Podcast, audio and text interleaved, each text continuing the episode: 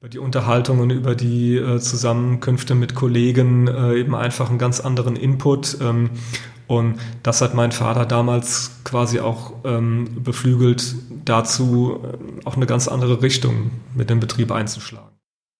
Ähm, auch da äh, komme ich an dieser Stelle gerne nochmal auf meine Mutter zu sprechen, denn ähm, im Grunde teilen wir uns ganz gut auf, was den Ausbau der Weine betrifft. Ähm, Im Grunde ist ähm, alles bis Spätlese ähm, meine Verantwortung äh, und ab Auslese übernimmt dann sozusagen äh, meine Mutter. Ich tue meinem Weinberg was Gutes, indem ich auf die Herbizide verzichte. Ich möchte überhaupt gar nicht sagen, dass das besser ist. Mhm. ich möchte auch überhaupt gar nicht sagen, dass das der Weg ist, wie die Weinberge bewirtschaftet werden müssen. Ich will es nicht mal Perfektionisten mhm. nennen irgendwo, ne? aber ähm, du bist immer auf der Suche nach einer Stellschraube, die du noch bewegen kannst, um irgendwo was in diese Richtung zu bewegen, wo du hin willst. Ähm 5,1, ein Podcast über Essen mit viel Herz, Weine mit viel Seele und Menschen mit viel Leben. Im Ruhrgebiet und viel drumherum. Mein Name ist Sebastian Enste und ich wünsche viel Unterhaltung.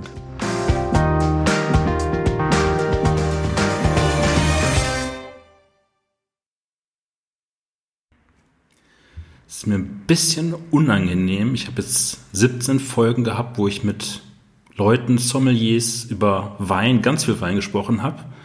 Und erst in Folge 18 habe ich es jetzt geschafft, mal wirklich einen Winzer als Gast zu haben. Ich bin nämlich heute ähm, an der Terrassenmusel in Winning bei Matthias Knebel vom Weingut Knebel. Matthias, hallo, dass ich da sein darf, dass du Zeit für mich gefunden hast. Mythos Mosel ist ausgefallen, wir haben den Termin aber trotzdem festgehalten. Schön, dass du da bist. Ähm, was hast du während der Zeit jetzt mit Corona gemacht? Ein Winzer hat ja im Weinberg immer was zu tun. Aber jetzt sind die ganzen Weinmessen weggebrochen, Gastronomiebelieferung ist weggebrochen. Wofür hast du diese restliche Zeit, die immer noch on top auf die normale Arbeit kommt, jetzt genutzt? Ich kann tatsächlich sagen, dass wir die Zeit sehr effektiv im Weinberg genutzt haben. Ähm, das ist für mich auch einer der ähm, positiven Aspekte an der ganzen Corona-Geschichte, wenn man so will. Die Veranstaltungen äh, zu Präsentationszwecken, Weinmessen, äh, Hausmessen, alles, was es irgendwie so gibt. In der Zeit wäre jetzt äh, die Prowein äh, gefallen, bei der wir nicht als Aussteller gewesen wären, aber äh, bei der man trotzdem irgendwie sich in Richtung Düsseldorf äh, mal begibt. Ähm, und ähm, die Mainzer Weinbörse wäre Ende April ähm, stattgefunden. Hier und da noch ein paar Veranstaltungen. Ähm, ich empfinde das aktuell äh, als sehr angenehm. Ähm, ich hatte, glaube ich, auch noch nie so viele Sonntage äh, gehabt, an denen keine Präsentation, keine Messe, äh, nichts stattgefunden hat. Ähm, wir haben die Zeit, wie gesagt, hier tatsächlich sehr effektiv auch im Weinberg genutzt. Ähm, und ähm, nicht, dass ich sonst äh, wenig Zeit im Weinberg verbringen würde, aber ähm, jetzt nochmal so ein bisschen äh, ohne viel Ablenkung drumherum und allem. Man kann sich schon besser auch einfach auf die Arbeit konzentrieren, die hier im Weingut stattfindet.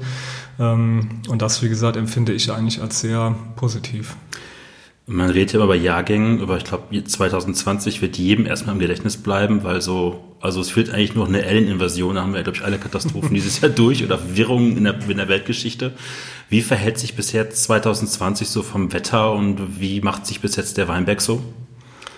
Eins lässt sich jedenfalls sagen, der Weinberg verhält sich relativ unbeeindruckt äh, von der ganzen Corona-Krise ähm, und macht das, was er eigentlich tun soll, ähm, nämlich äh, der Natur ihren Lauf lassen und ähm, aktuell äh, eben auch sehr kräftig wachsen. Das heißt, ähm, wir sind auch aktuell sehr stark eingespannt, ähm, denn jetzt im Moment ist die Zeit, äh, wo es gilt, ähm, die Triebe in Form zu bringen, ähm, was für uns bedeutet, ähm, in den Einzelstock Weinbergen ähm, die Triebe äh, aufzubinden, äh, wie wir das nennen und in den Drahtanlagen die Triebe einzustecken, einzuheften, ähm, so dass im Prinzip alles nach oben wächst. Ja. Ich habe gelesen, ihr habt acht Hektar. Ist das noch aktuell richtig oder ist das schon eine veraltete Zahl mittlerweile? ist eine etwas veraltete Zahl, ähm, wobei ähm, da jetzt keine großartige Bewegung drin war, auch über die letzten ähm, zehn Jahre. Wir sind dieses Jahr auf knapp 7,4 Hektar, ähm, klein bisschen äh, weniger Fläche geworden. Aus welchem Grund einfach äh, Lagen, die unwirtschaftlich waren oder nicht so wirklich reizvoll abgegeben oder gab es da einen bestimmten Grund für? Ähm, ja, was du ansprichst, ist sicherlich ein Grund dafür. Äh, zum anderen haben wir ähm, auch ein paar Flächen, die wir gepachtet äh, hatten, ähm, wieder abgegeben. Aus den besagten Gründen äh, eigentlich fast an der Grenze zum Unrentablen. Ähm, das beziehe ich jetzt vor allem auf ähm, ja doch qualitativ einfache bis mittlere Lagen, die aber trotzdem mit sehr hohem Arbeitsaufwand verbunden sind. Einfach eben auch unserer Topografie hier in Winningen geschuldet. Mhm. Ne? Ähm, der Anteil an einfach zu bewirtschafteten äh, Weinbergslagen ist hier überschaubar ähm, und der Großteil der Weinberge liegt eben in, in Steil- und Stalzlagen und vor allem auch sehr viel in terrassierten Lagen.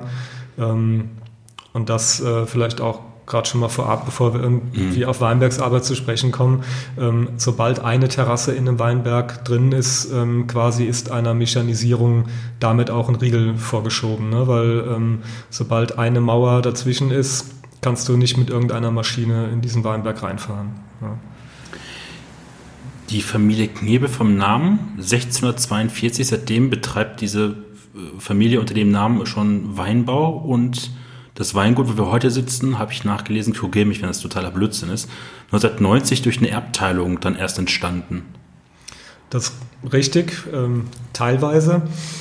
Also ähm, der, äh, der Punkt ist äh, der, wir sind inzwischen in unserem Stammbaum äh, sogar noch etwas weiter äh, zurück. Ähm, gekommen ähm, und wir können jetzt inzwischen äh, zurückverfolgen, dass wir ähm, oder unsere Familie seit, ähm, ja, seit Mitte, Ende dem 16. Jahrhundert immer hier in Winningen ansässig war, immer Weinberge bewirtschaftet hat äh, und entsprechend auch immer Wein erzeugt hat. Ähm, demnach äh, wäre ich so inzwischen die 14., 15. Winzergeneration, äh, wenn man so will. Ähm, und was du auch angesprochen hast ähm, mit dieser Erbteilung, ähm, das würde ich vielleicht etwas präzisieren. Ähm, der Betrieb bis dahin äh, wurde geführt von meinem Großvater und seinen zwei Brüdern, hieß damals äh, Weingut Gebrüder Knebel. Und ähm, ja, das war im Prinzip so, ähm, dass mein Vater damals, als er irgendwie die, die Volksschule äh, beendet hatte, es war noch so eine Generation auch irgendwo, wo nicht gefragt worden ist, äh, was er denn beruflich irgendwie sich so vorgestellt hat, sondern da war eigentlich vollkommen klar, äh, dass der Jung halt äh, zu Hause anfängt zu arbeiten ähm, und hat dann quasi zu Hause seine Ausbildung gemacht, ne?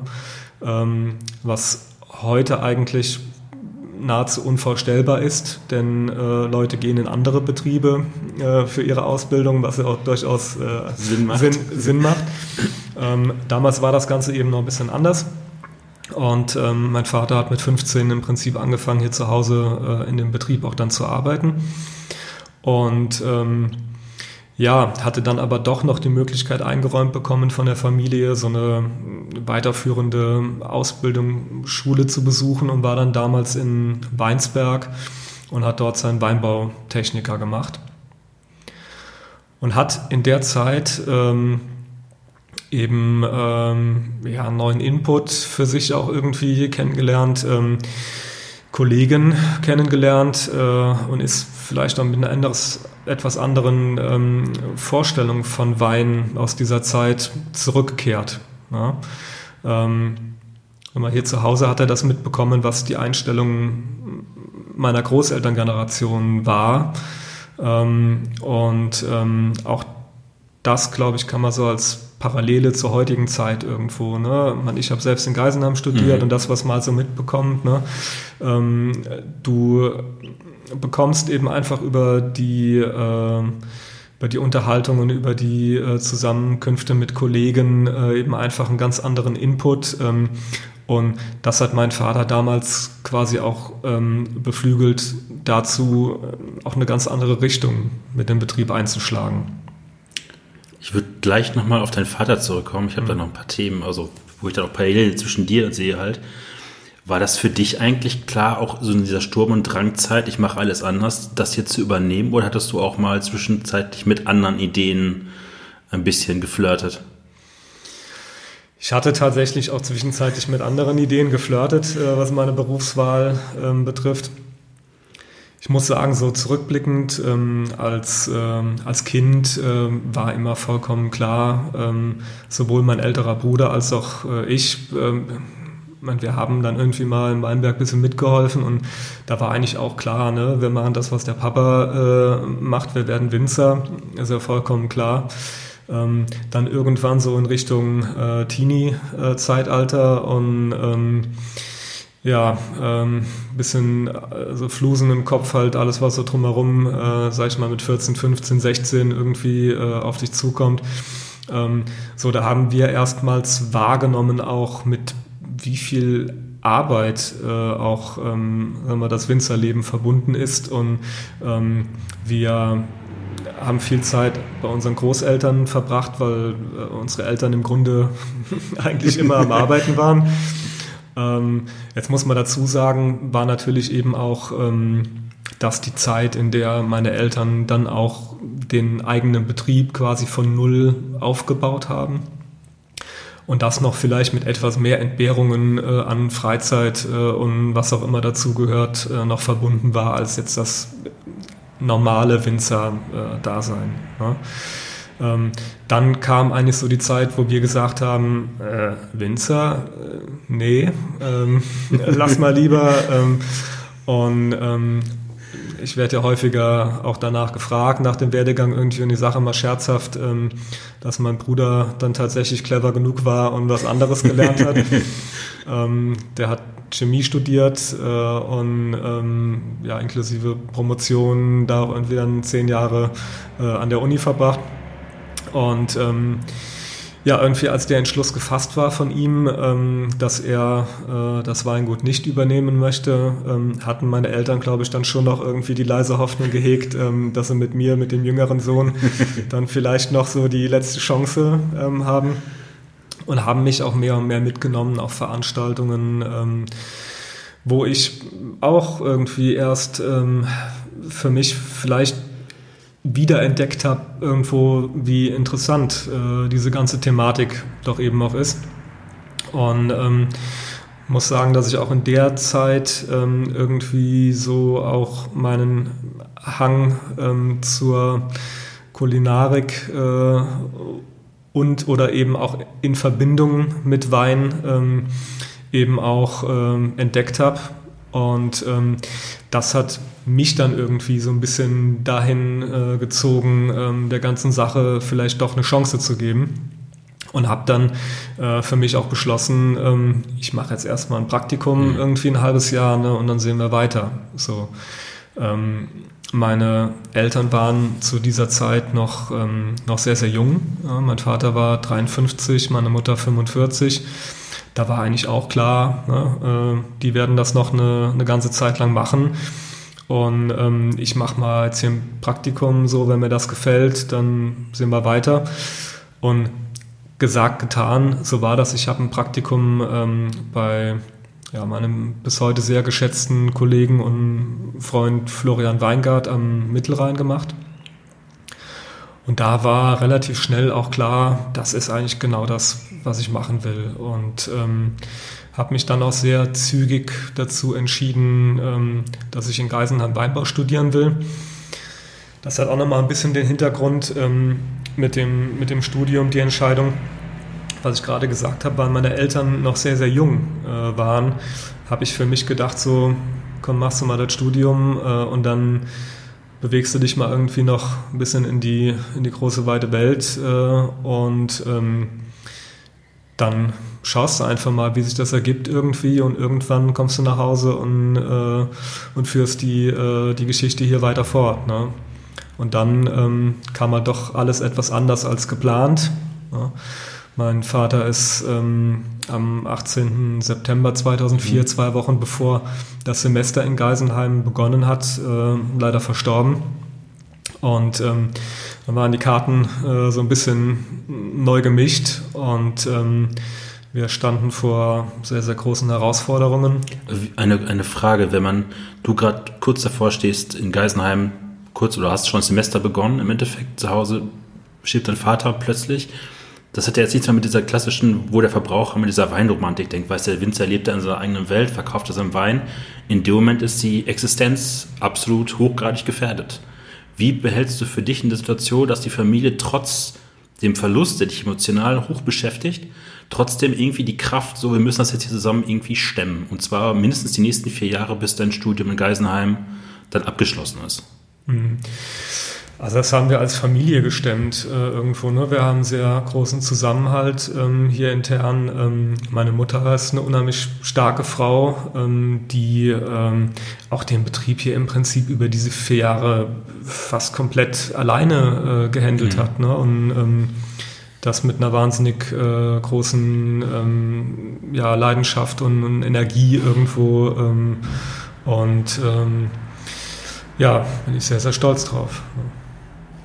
Wie weit war der Kopf dann die ganzen vier Jahre in Geisenheim mehr zu Hause als im Studium? Also während der Lese bist du wahrscheinlich eh zu Hause gewesen, aber so was so tagtäglich irgendwie passiert?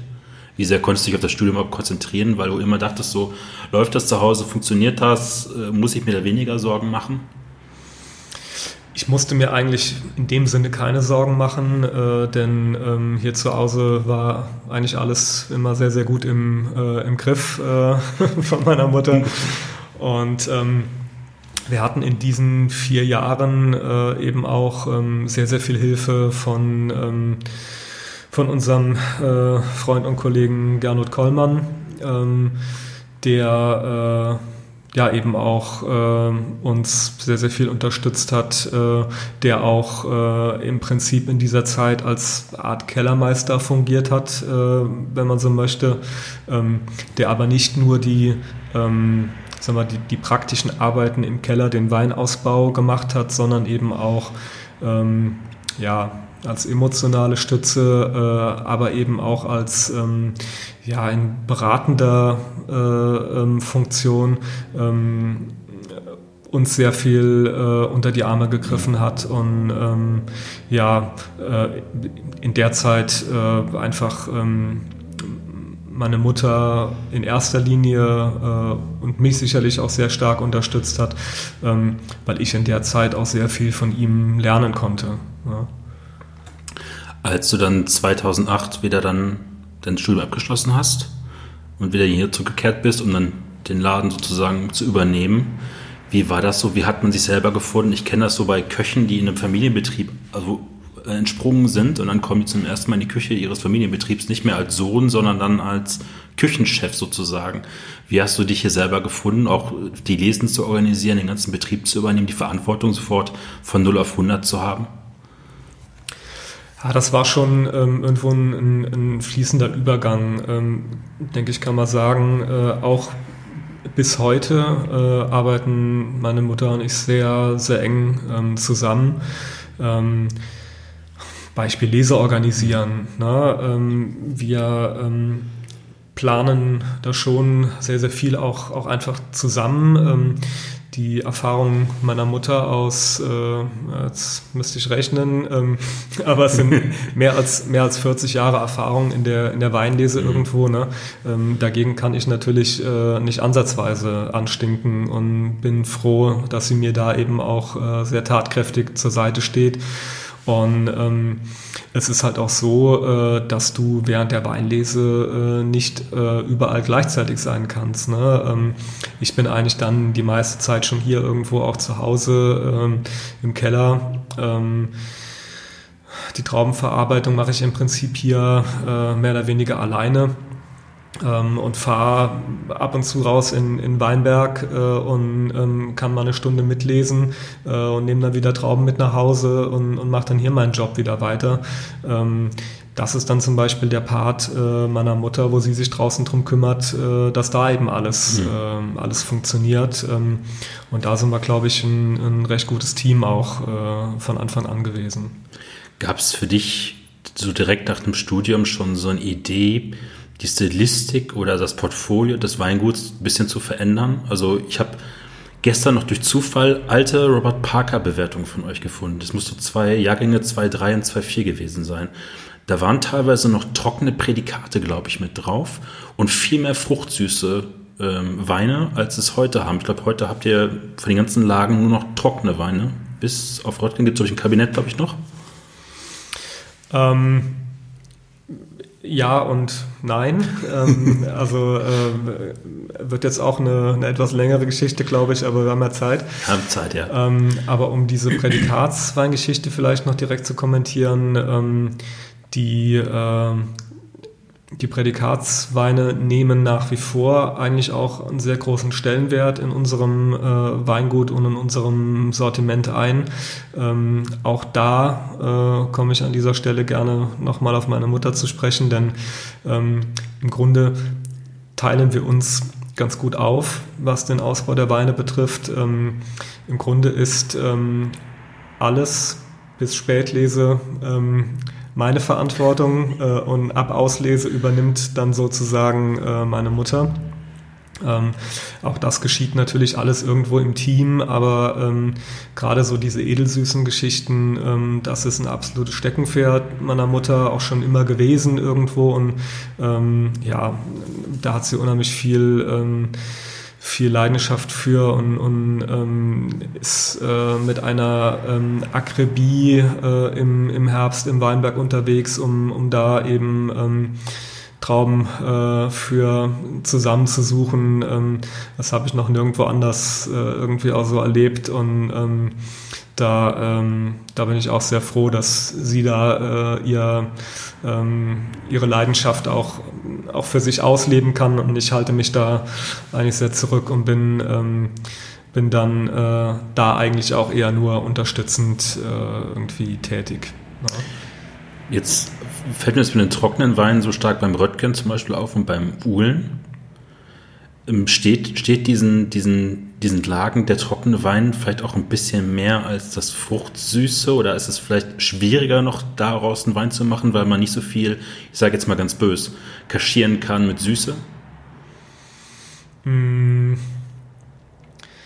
Finde ich jetzt schwierig darauf zu antworten. Ähm, ich habe ehrlich gesagt relativ wenig Erfahrung gesammelt mit fruchtsüßen Weinen aus dem Uhlen. Ähm, ich selber habe äh, hab tatsächlich nie einen äh, erzeugt. Ähm, wir haben in einigen Jahren schon mal eine Auslese mhm. auch aus dem, aus dem Uhlen gehabt äh, oder auch eine Bärenauslese bis hin zur, zur TBA, dann eben zusammen äh, gesammelt, wenn es Jahre gab, ähm, wo ähm, das Ausgangsmaterial eben auch dieses Potenzial zugelassen hat.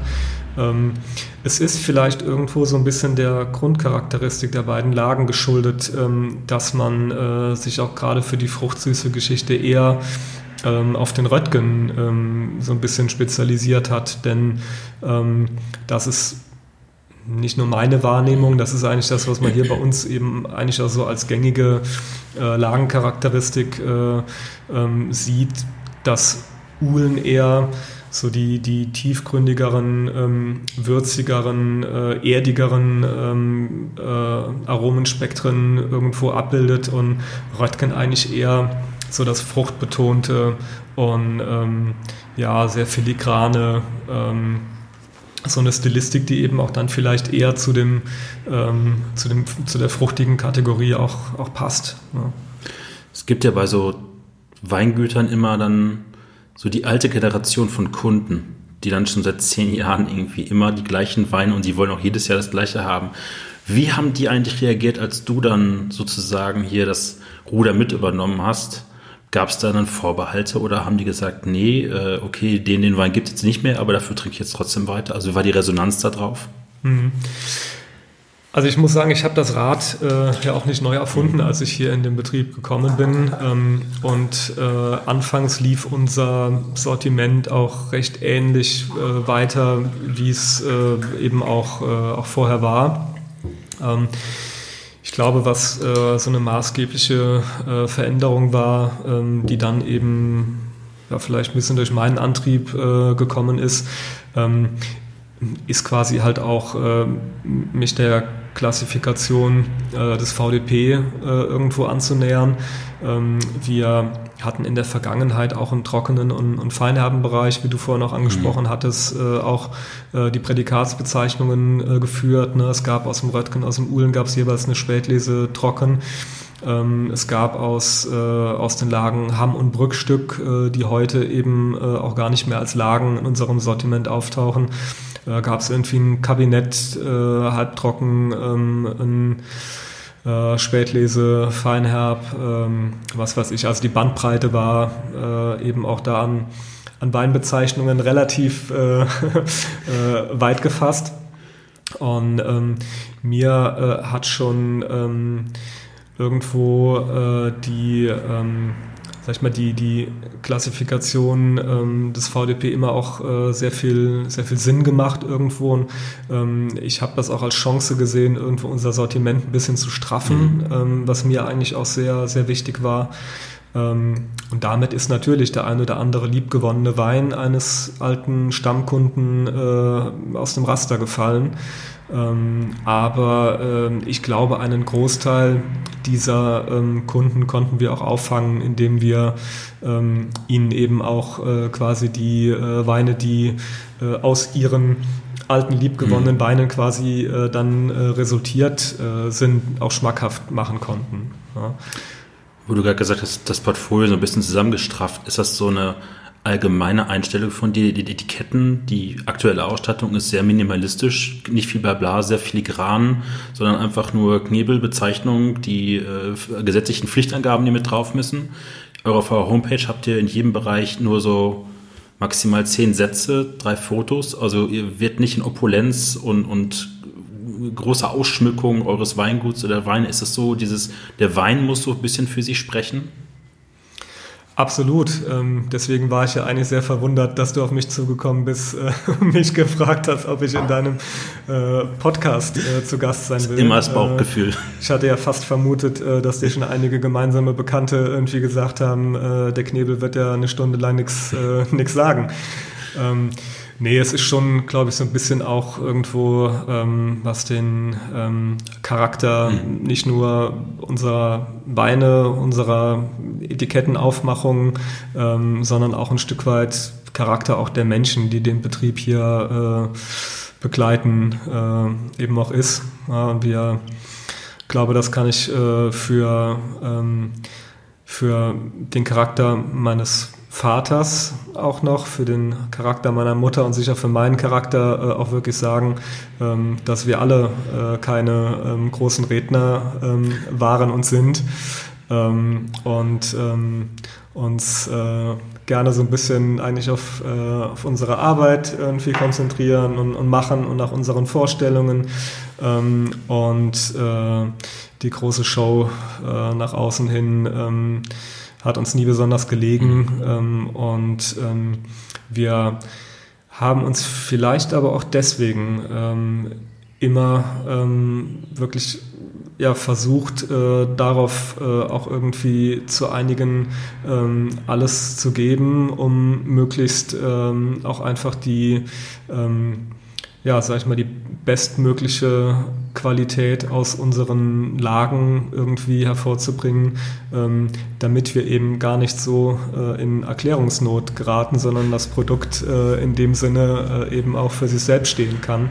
Ähm, und ich glaube eigentlich auch, dass das äh, so ähm, mit der Zeit auch zu dem Erfolg geführt hat, den wir ähm, heute auch glücklicherweise ähm, ja, irgendwo äh, erleben dürfen. Mhm. Ja. Also so ein bisschen Beharrlichkeit, äh, Bescheidenheit und viel Fleiß, wenn ich das mal so umstruieren sagen darf. Ich glaube, so kann man es ganz gut sagen. Es hat gerade geklingelt und ich glaube, Matthias muss mal kurz gucken.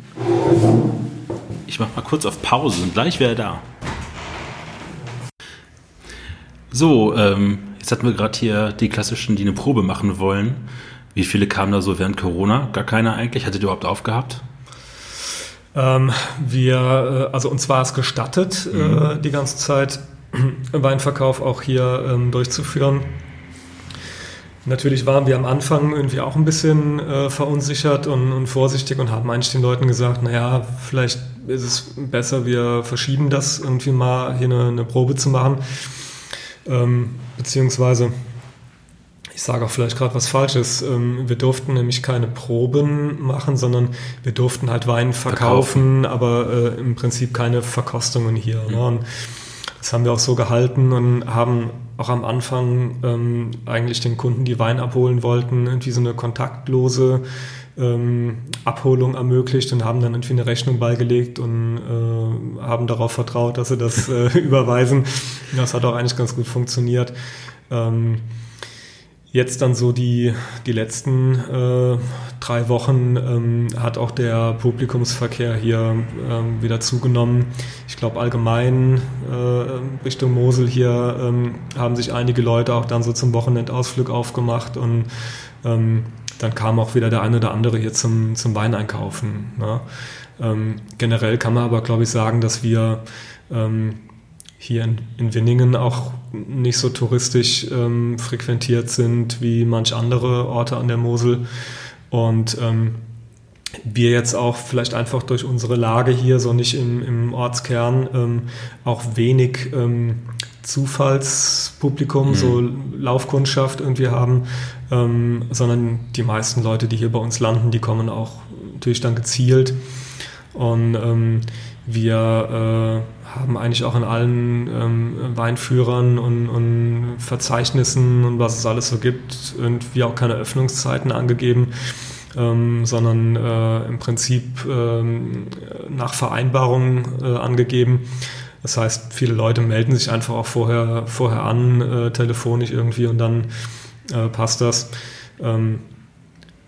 Ich habe jetzt ein neues Kapitel aufgeschlagen, ja. äh, was das betrifft und habe tatsächlich mal bei Google Öffnungszeiten angegeben. ähm, wir versuchen das auch jetzt mhm. äh, tatsächlich irgendwie mal zu gewährleisten, aber das ist halt gar nicht so einfach. Wir sind ein kleiner Familienbetrieb. Gerade jetzt aktuell verbringen wir die meiste Zeit im Weinberg irgendwie, dann ähm, muss die äh, Visitenkarte an der Tür äh, mit der Telefonnummer irgendwie auch, äh, auch herhalten. Ähm, ich meine, alle unsere Weinberge sind hier im, äh, im recht engen Radius um Winningen herum. Das heißt, du bist auch dann in fünf Minuten irgendwie, kannst du zu Hause sein. Ähm, aber es ist tatsächlich schwer, diese Öffnungszeiten zu gewährleisten, äh, wenn du halt, ähm, ja, sag ich mal, eher im, im Weinberg äh, im Keller oder sonst irgendwo gefragt bist. Bei gewissen größeren Weingütern halt leistet man sich einen Luxus jemand, der dann nur Proben veranstaltet, sei es extern oder intern. Aber äh, ist auch eine Kostenstelle, die die meisten einfach nicht stemmen können oder wollen, weil sie einfach sagen, so viel wirft jetzt halt auch nicht ab als das, was ich verschicke. Ähm, ich mache jetzt noch einen kleinen Sprung. Ähm, wir haben jetzt so ein bisschen über Lagen und Einstellung zum Wein gesprochen. Auf die Lagen komme ich gleich noch ein bisschen tiefer. 2012 habt ihr aufgehört, mit Herbiziden zu arbeiten. Das sage ich jetzt ein bisschen mit Anführungsstrichen, weil es hört sich immer so an, als wenn man davor die größte Sau im Weinberg gewesen. was ja nicht stimmt, weil deine Eltern ja auch schon, glaube ich, Wert viel Wert gelegt haben, ähm, nicht da die komplette Keule rauszuholen. Heißt aber auch, Herbizide heißt sprich, was viele unter Glyphosat zum Beispiel kennen, dass ihr bei euren Terrassen alles jetzt nicht mehr schön tot spritzen könnt oder sauber spritzen könnt, sondern ihr müsst da mit der Hand dran. Oder wie weit kann man überhaupt mechanisch da überhaupt was machen? Ja, mechanisch äh, da was zu machen ähm, ist schwierig, beziehungsweise wenn man es genau nimmt, ähm, ist die Hacke äh, ja im Grunde auch äh, eine Art von, von Mechanik, äh, die wir allerdings mit unserer eigenen Muskelkraft mhm. bedienen. Ähm, es ist ähm, in Zahlen ausgedrückt so. Ähm, die 7,4 Hektar, die wir bewirtschaften, äh, gliedern sich auf in ähm, ja, es sind 0,7 Hektar, die ähm, tatsächlich mit dem Traktor befahrbar sind. Ähm, wir können dann knapp über ein Hektar ähm, mit einem Raupenfahrzeug äh, bewirtschaften, befahren. Ähm, und der Rest der Weinberge sind tatsächlich terrassierte Steillagen. Da ist ausschließlich möglich, den Boden mittels Handhacke oder Freischneider zu bearbeiten. Und äh, ja, der Verzicht auf Herbizide bedeutet da einfach einen immensen Arbeitsaufwand, ähm, der ja, wie drücke ich das am besten aus, aber betriebswirtschaftlich manchmal wirklich ähm, auch schwer zu rechtfertigen ist. Ja, ähm, ich glaube, das kann man schon in erster Linie auch äh, ja, aus der Überzeugung, äh, aus dem äh, Hang zum Idealismus äh, und vielleicht auch ein bisschen aus dem Hang zum Masochismus äh, irgendwie erklären. Ähm, ich meine, im Grunde, äh, sind wir mal ehrlich, bezahlt ihr das nachher ähm, kein Mensch. Ja. Äh, wir machen das aus, ähm, aus Überzeugung irgendwo, ähm, wobei ich tatsächlich auch sagen muss, ich bin eigentlich generell kein Dogmatiker. Ne? Und ähm, ich verschließe mich auch in keinster Weise irgendwelchen wissenschaftlichen Erkenntnissen. Und ähm, es, ist, äh, es ist irgendwo ähm, ja, eine Gefühlsfrage, glaube ich, so kann man das, äh, kann man das ausdrücken. Ich habe einfach das Gefühl, ähm, ich tue meinem Weinberg was Gutes, indem ich auf die Herbizide verzichte. Ich möchte überhaupt gar nicht sagen, dass das besser ist. Mhm. Ich möchte auch überhaupt gar nicht sagen, dass das der Weg ist, wie die Weinberge bewirtschaftet werden müssen. Ähm, das muss am Ende des Tages jeder für sich selber entscheiden. Ähm, und es gibt in der in der, in der Fachleute-Welt, Expertenwelt ähm, gibt es ja auch verschiedene Meinungen. Ne? Ähm, also der eine sagt irgendwie so, der andere sagt so. Ähm, was du daraus für dich selber ableitest, äh, irgendwie bleibt ja auch dir überlassen. So, ähm, ich glaube, was so die Bewirtschaftung der Weinberge betrifft, ist das auch so ein bisschen, was den, den Ausbau im, im, Keller betrifft und so. Ähm, das geht viel nach, nach Gefühl irgendwo, ne? was du für dich irgendwo denkst, dass du das Richtige tust. Ja. Deine Eltern haben, ich habe es gerade deswegen extra gesagt, weil sich mal so anhört, als hätte man dann irgendwie den Bruch mit der Vergangenheit gemacht, mit der Chemieindustrie. Deine Eltern haben schon die Wingert nicht, nicht gedüngt, habe ich gelesen und auch im Keller schon so wenig wie möglich eigentlich dem Wein noch dazugegeben oder gemacht, sondern einfach dem Wein Zeit gegeben, wenn ich das richtig gelesen habe.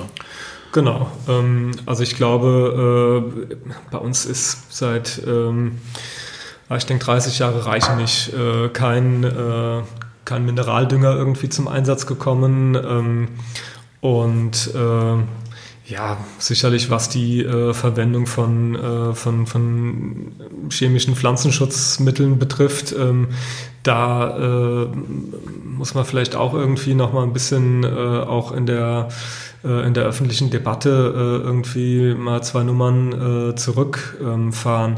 Ähm, ich, um ehrlich zu sein, kenne keinen Kollegen, den man vielleicht irgendwie weitläufig als, als Umweltsau mhm. äh, bezeichnen mhm. würde. Ähm, denn äh, ja, über eines muss man sich ja klar sein. Ähm, viele äh, unserer ähm, Kollegen, äh, sag mal, wir hatten vorhin über unsere Historie gesprochen. Ne? Äh, wir sind nicht die einzige Weinbaufamilie mit einer langen Tradition. Ähm, es ist in der äh, originären ähm, äh, äh, Motivation, glaube ich, eines jeden Winzers, äh, irgendwo das größte Kapital, was er hat, nämlich seinen Weinberg äh, dementsprechend zu behandeln, äh, dass auch die nachfolgende Generation und die nachfolgende und die nachfolgende Generation eben auch dort weiterhin wirtschaften kann und, ähm, und hervorragende Weine erzeugen kann. Ähm, von daher ähm, sicherlich bestätigen Ausnahmen die Regel. Ne? Ähm, und schwarze Schafe gibt es auch überall. Ähm, aber äh, diesen Winzer irgendwie, der äh, dann so in, ähm, in meinem äh, in meiner Vorstellung jetzt irgendwie da mit dem, keine Ahnung, mit dem Chemiefass durch den Weinberg läuft und irgendwie nach dem Motto viel hilft viel, irgendwie alles da mit Pestiziden vollballert, den kenne ich nicht. Ja. Jetzt sage ich es mal so, ich meine, so ein Winzer in der Pfalz, der hat es ja in der Lese relativ einfach. Also ich kenne Moselwinzer, die haben zu Pfalzwinzern gesagt, also dein Wingert mache ich zur Lese an einem Sonntagvormittag vom Mittagessen fertig. Komplett. Und wenn, weil er darauf angesprochen hat, dass in der Terrassenmosel oder generell in der Steillager Mosel es eine ganz andere körperliche Arbeit ist. Aber warum macht man sich das Leben noch schwerer, weil man nicht den Einsatz durch Chemie macht? Ist man so überzeugt davon, dass selbst das kleinste Mittelchen ähm, dem, dem eigene Vorstellung, wie ein Wingert auszusehen hat, entgegenspricht? Ich glaube, da kommt einfach die Überzeugung wirklich wieder ins, ähm, ins Spiel. Ähm, und vielleicht doch der Hang zum Masochismus, ich weiß es nicht. ähm, also, ähm, nee, ich glaube, man kann schon einfach sagen, irgendwo, wir sind absolute, ähm, ich will es nicht mal Perfektionisten mhm. nennen irgendwo, ne? aber ähm, du bist immer auf der Suche nach einer Stellschraube, die du noch bewegen kannst, um irgendwo was in diese Richtung zu bewegen, wo du hin willst. Ähm, sag äh, irgendwie auch ja, vielleicht bewusst nicht unbedingt Perfektionisten, ist die Frage mhm. ne, nachher der Definition, was ist perfekt irgendwie ne, und muss irgendwas perfekt sein. Ähm, man hat sicherlich irgendwo auch eine Idealvorstellung von dem, ne, wie man sich seinen Weinberg vorstellt, wie man sich seine Weine irgendwo vorstellt. Ähm, und das Ganze ist aber auch ein stetig äh, fortlaufender Prozess. Ähm, stetig äh, auf einen äh, einprasselnde ähm, Informationen äh, und ähm, Wahrnehmungen und Gefühle irgendwie, die, äh, die einen da vielleicht dann auch wieder anders beeinflussen, ähm, dass man äh, das, was man über Jahre hinweg praktiziert hat, auch wieder in Frage stellt. Mhm. Und ähm, ich glaube, auch das ist äh, ja eine gesunde äh, Einstellung, ähm, ständig und immer auch ähm, zu hinterfragen, was man tut. Ne? Ähm, es war noch nie irgendwie unser Ding, ähm, sich auf irgendwelchen Lorbeeren auszuruhen. Ähm, und es war auch nicht unser Ding, uns äh, in irgendeiner äh, Sicherheit äh, zu wiegen ähm, äh, oder äh, das Gefühl in einem breit werden zu lassen, ähm, dass das, was man tut, das Nonplusultra und das Richtige ist. Ne? Ich glaube, wir sind sehr selbstkritische äh, Menschen auch und ähm, das spiegelt sich in, in allem, was wir tun, auch wieder. Ne? Ob das die Arbeit im Weinberg, ob das äh, whatever ist. Ne? Ähm, und ja, ich glaube, wie ich gesagt habe, ähm, dieser, ähm, dieser Hang auch dazu zu hinterfragen ähm, ist äh, sicherlich ein Stück weit gesund, vielleicht auch ein Stück weit ungesund, äh, weil man natürlich auch nie damit zufrieden ja. ist, was man irgendwie tut. Ähm, und immer noch denkt, ähm, es kann irgendwie doch noch besser oder anders irgendwie gehen.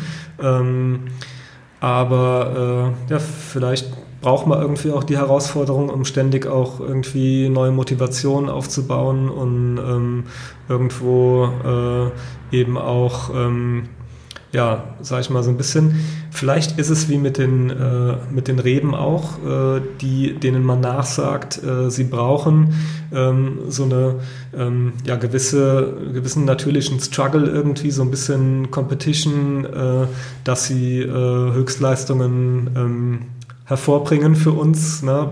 Vielleicht brauchen wir das einfach auch irgendwo und ähm, führt dann vielleicht nachher zu einem besseren Ergebnis fällt mir gerade kurz spontan was ein. Als ich in der letzten Folge bei Sebastian Bordhäuser war, hat er kurz einmal Dirk Würz zitiert. Und das fand ich aber ganz schön, dieses Zitat. Er hat gesagt, man trinkt nicht Weine, das hat er auf diesem Sommeliers Summit wohl letztes Jahr gesagt, sondern man trinkt Winzer. Also sprich, dass dir ein Wein von einem Winzer, wo die Einstellung, wo der Mensch okay ist, dass man das schmecken kann. Also wie die Einstellung des, des Winzers selber ist zu seinem Wein, wie er die Welt so sieht, auch die Einstellung darüber, wie er seine Arbeit macht, dass das für ihn halt, dass wir das trinken würden und gar nicht dieses Produkt halt. Das fiel mir gerade einfach so spontan noch bei deiner Schilderung ein, weil mich das genau daran erinnert hat. Mhm. Wir leben gerade in so einer, seit ein paar Jahren in der Weinwelt, wo sich viel auch manchmal gekloppt wird online, verbal bis zum Ultimo. Wir sind gerade alle ganz schön Siegel fixiert oder äh, Richtung oder Schubladen fixiert. Also sei es sprich Bio-Dünn, sei es Bio, sei es Naturwein, die Definition von Naturwein jetzt mal ganz klein angefangen, ihr arbeitet so, so sauber und so perfekt. Warum habt ihr keine Bio-Zertifizierung? Weil viele Leute schielen ja immer gerne auf ein Bio-Siegel. Ähm, wir haben keine äh, Bio-Zertifizierung, ähm, weil wir auch äh, nicht nach den Richtlinien der Bioverbände ähm, wirtschaften. Ähm, das Thema Pflanzenschutz, und ich meine, da wird es technisch, aber sicherlich auch für den einen oder anderen interessant irgendwo. Ähm, meine, der große Unterschied äh, zwischen äh, dem ähm, konventionellen Weinbau und dem, äh, dem ökologischen, biologischen Weinbau äh, sind im Prinzip äh, die Wahl der Pflanzenschutzmittel. Ähm, die eine Säule ist natürlich der Verzicht auf, äh, auf die Verwendung von, von Herbiziden. Mhm. Ähm, man, da sind wir einstellungsmäßig völlig d'accord, überhaupt keine Frage. Ähm, die zweite Säule ähm, ist äh, die Wahl der Fungizide, die im ökologischen Weinbau eben ähm, auf reine Kontaktmittel, äh, die nicht systemisch wirken, in der Regel Kupfer und Schwefel, mhm. äh, basiert, ähm, im konventionellen Weinbau eben auch den Einsatz systemischer Mittel zulässt, was für uns in unserer ähm, Situation hier eigentlich auch sehr wichtig ist. Ähm, wir äh, haben nicht die Möglichkeit, äh, alle unsere Weinberge äh, maschinell eben auch mit Pflanzenschutzmaßnahmen äh, zu, äh, zu erreichen, ähm, sodass wir ähm, hier in unseren Steilslagen äh, eben auch den Pflanzenschutz in der Gemeinschaft über den Hubschrauber ausbringen.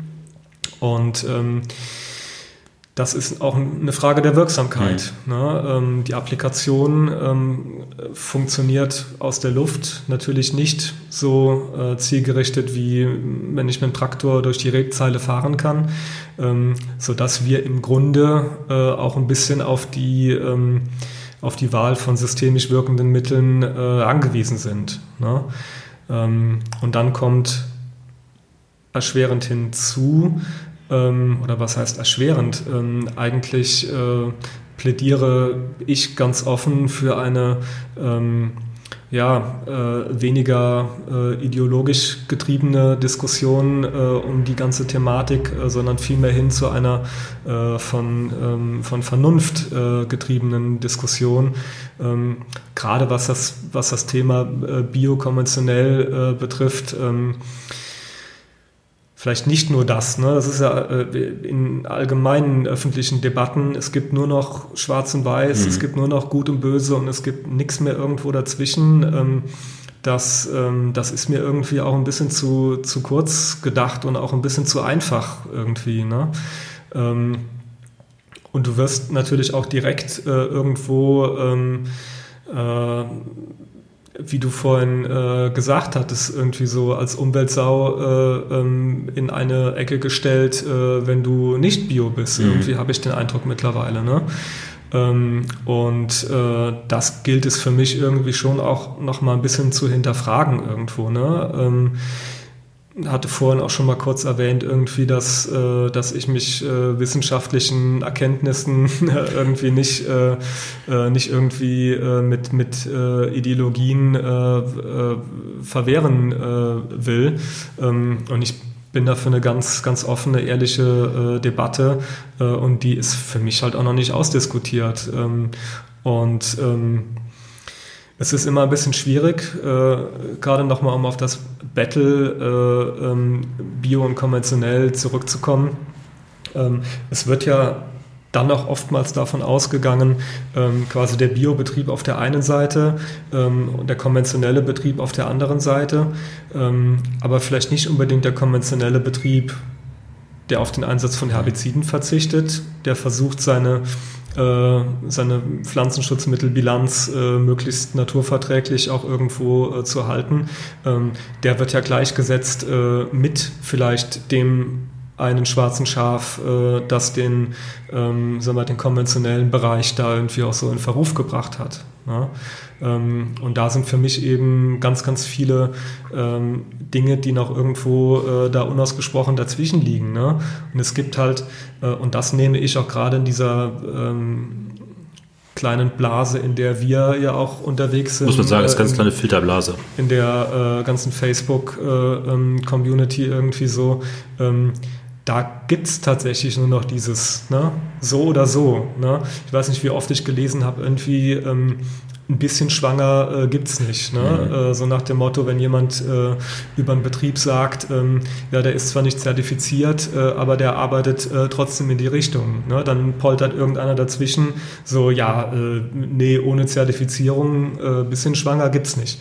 Ähm, ich kann das schon nachvollziehen. Das hat ja auch irgendwo alles äh, natürlich auch seine, ähm, seine Daseinsberechtigung. Und bist du zertifiziert, wirst du auch kontrolliert. Mhm. Ne?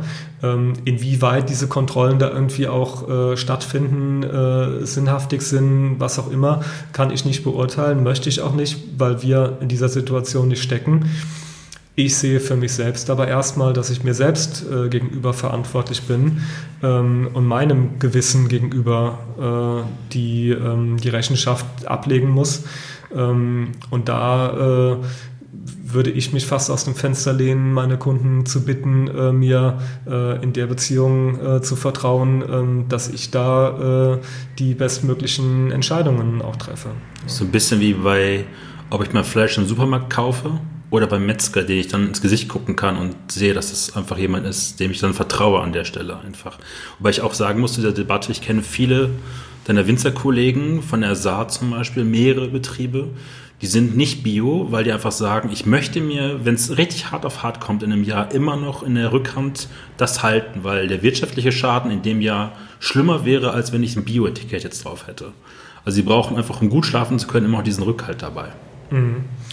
Ähm, also vielleicht auch an der Stelle ein konkretes Beispiel, ähm, das Jahr 2016. Ne? Ähm, Im Sommer äh, unheimlich viel Regen, äh, Riesenproblematik mit Peronospora, dem falschen Mehltau, ähm, was äh, eben auch im Speziellen äh, die Biobetriebe natürlich sehr hart getroffen hat. Ne? Und das völlig, völlig wertungsfrei und äh, ich will überhaupt nicht in irgendein Öko-Bashing oder was auch immer. Ne? Ähm, das liegt mir wirklich mehr als fern. Ähm, denn äh, das ähm, ist eine Thematik, die mich einfach eben auch sehr, sehr umtreibt und interessiert.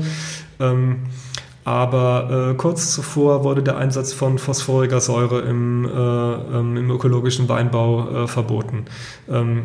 Das hatte zur Folge, dass in dem Jahr 2016 ähm, Betriebe teilweise alle zwei Tage, alle drei Tage, alle vier Tage ähm, raus mussten, äh, um eben äh, neuen Pflanzenschutz wieder zu applizieren. Ne? Weil eben nur über Kontaktmittel, äh, diese nach dem Regenfall abgewaschen, du musst also wieder raus. Ähm, diese Sinnhaftigkeit muss mir erstmal jemand erklären. Ne?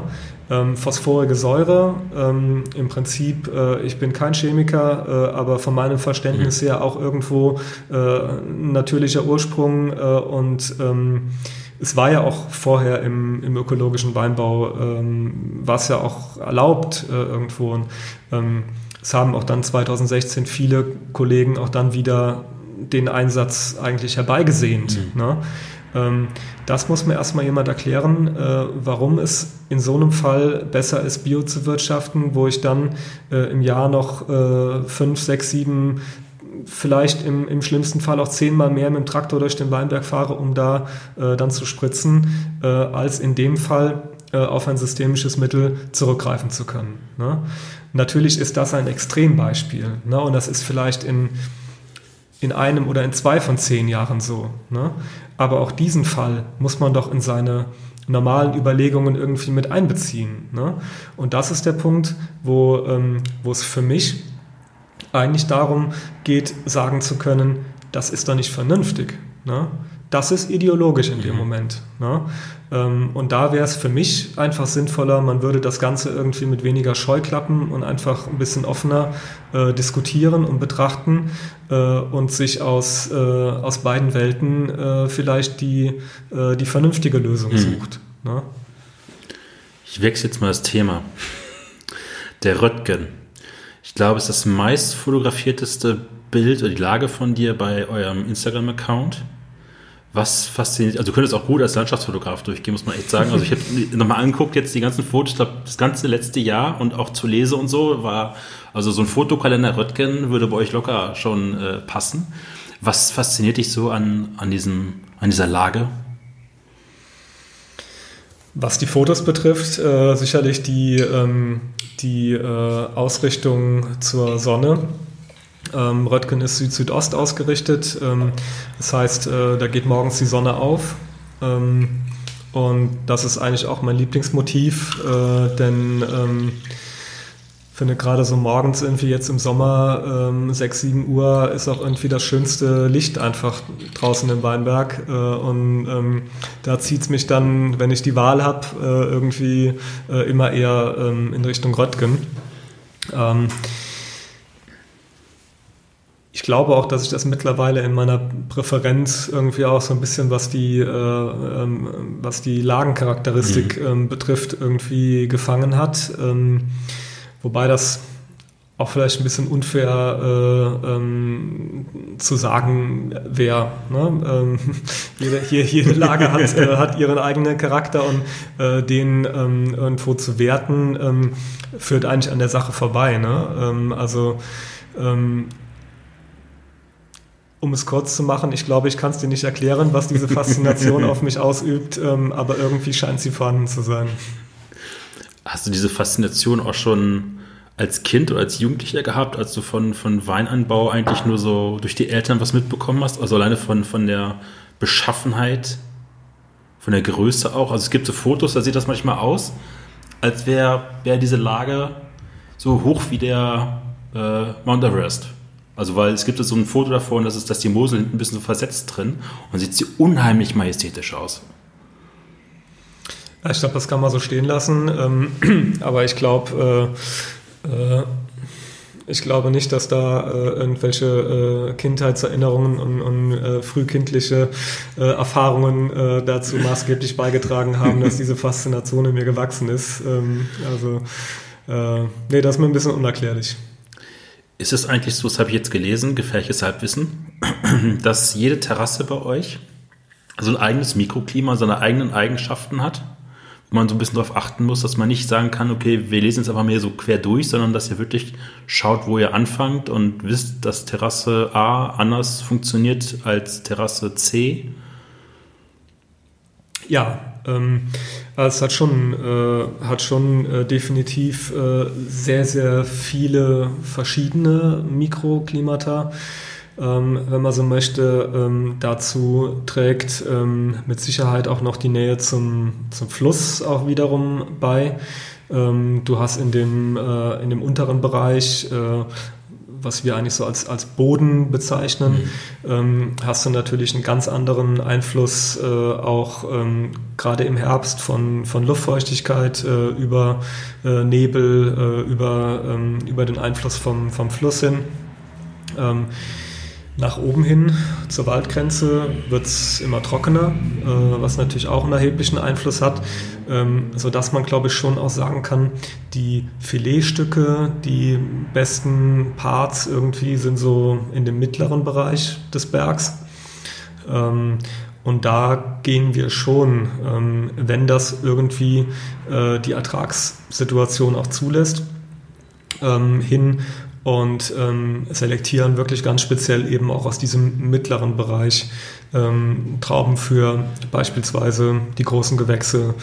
Ähm, denn äh, ja, ich denke schon, man kann sagen, dass dort vielleicht das ja, Aromenspektrum, die Güte, äh, die Qualität der Trauben schon noch eine andere ist als, ähm, als in, den, äh, in den Böden äh, und auch in den oberen Terrassen. Ne?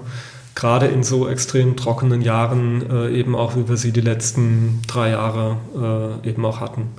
Wie viele Jahre Erfahrung muss man haben, dass man in unterschiedlichsten klimatischen Jahrgängen, die sich immer wieder ein Stück anders verhalten, manchmal vielleicht ein bisschen sich annähern, herauszufinden, wie man da am besten jetzt vorgeht? Also wie weit zum Beispiel deine Mutter war, die dir die Hilfe, um zu sagen, zu erklären oder dir beizubringen und mit nahezubringen, okay, dieses Jahr war jetzt so und so, wir müssen jetzt das und das als erstes machen und dann irgendwie darüber gehen oder so. Die letzten Jahre kann man, glaube ich, festhalten, ähm, dass es äh, nahezu unmöglich war, auf Erfahrungswerte äh, zurückgreifen zu können. Die Bedingungen werden zunehmend extremer. Ähm, mein erster Jahrgang, den ich in Eigenverantwortung hier äh, eben ähm, maßgeblich begleitet habe, war 2009. von da an, 2009 war noch ein recht normales Jahr, würde ich sagen. Ne? Danach kam 2010. Mhm.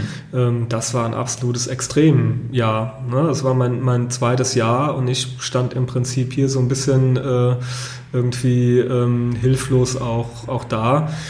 Ähm, Du hast Kollegen gefragt, irgendwie so, ja, äh, hier, ähm, äh, hast du sowas schon mal erlebt? Äh, nee, äh, sowas habe ich auch noch nicht erlebt. Ne? ähm, brachiale äh, Säurewerte irgendwie. Ne? Ähm, ich weiß noch genau, viele äh, Beratungsstellen äh, und so haben äh, dann verschiedene Entsäuerungsmaßnahmen äh, irgendwie wieder, ähm, wieder ausgegraben aus den Lehrbüchern und den Winzern an die Hand gegeben. Ähm, und äh, es war irgendwie, ähm, ja, man war selber hyper nervös auch irgendwo, ne, weil man solche Bedingungen auch irgendwie nicht, äh, nicht gekannt hat.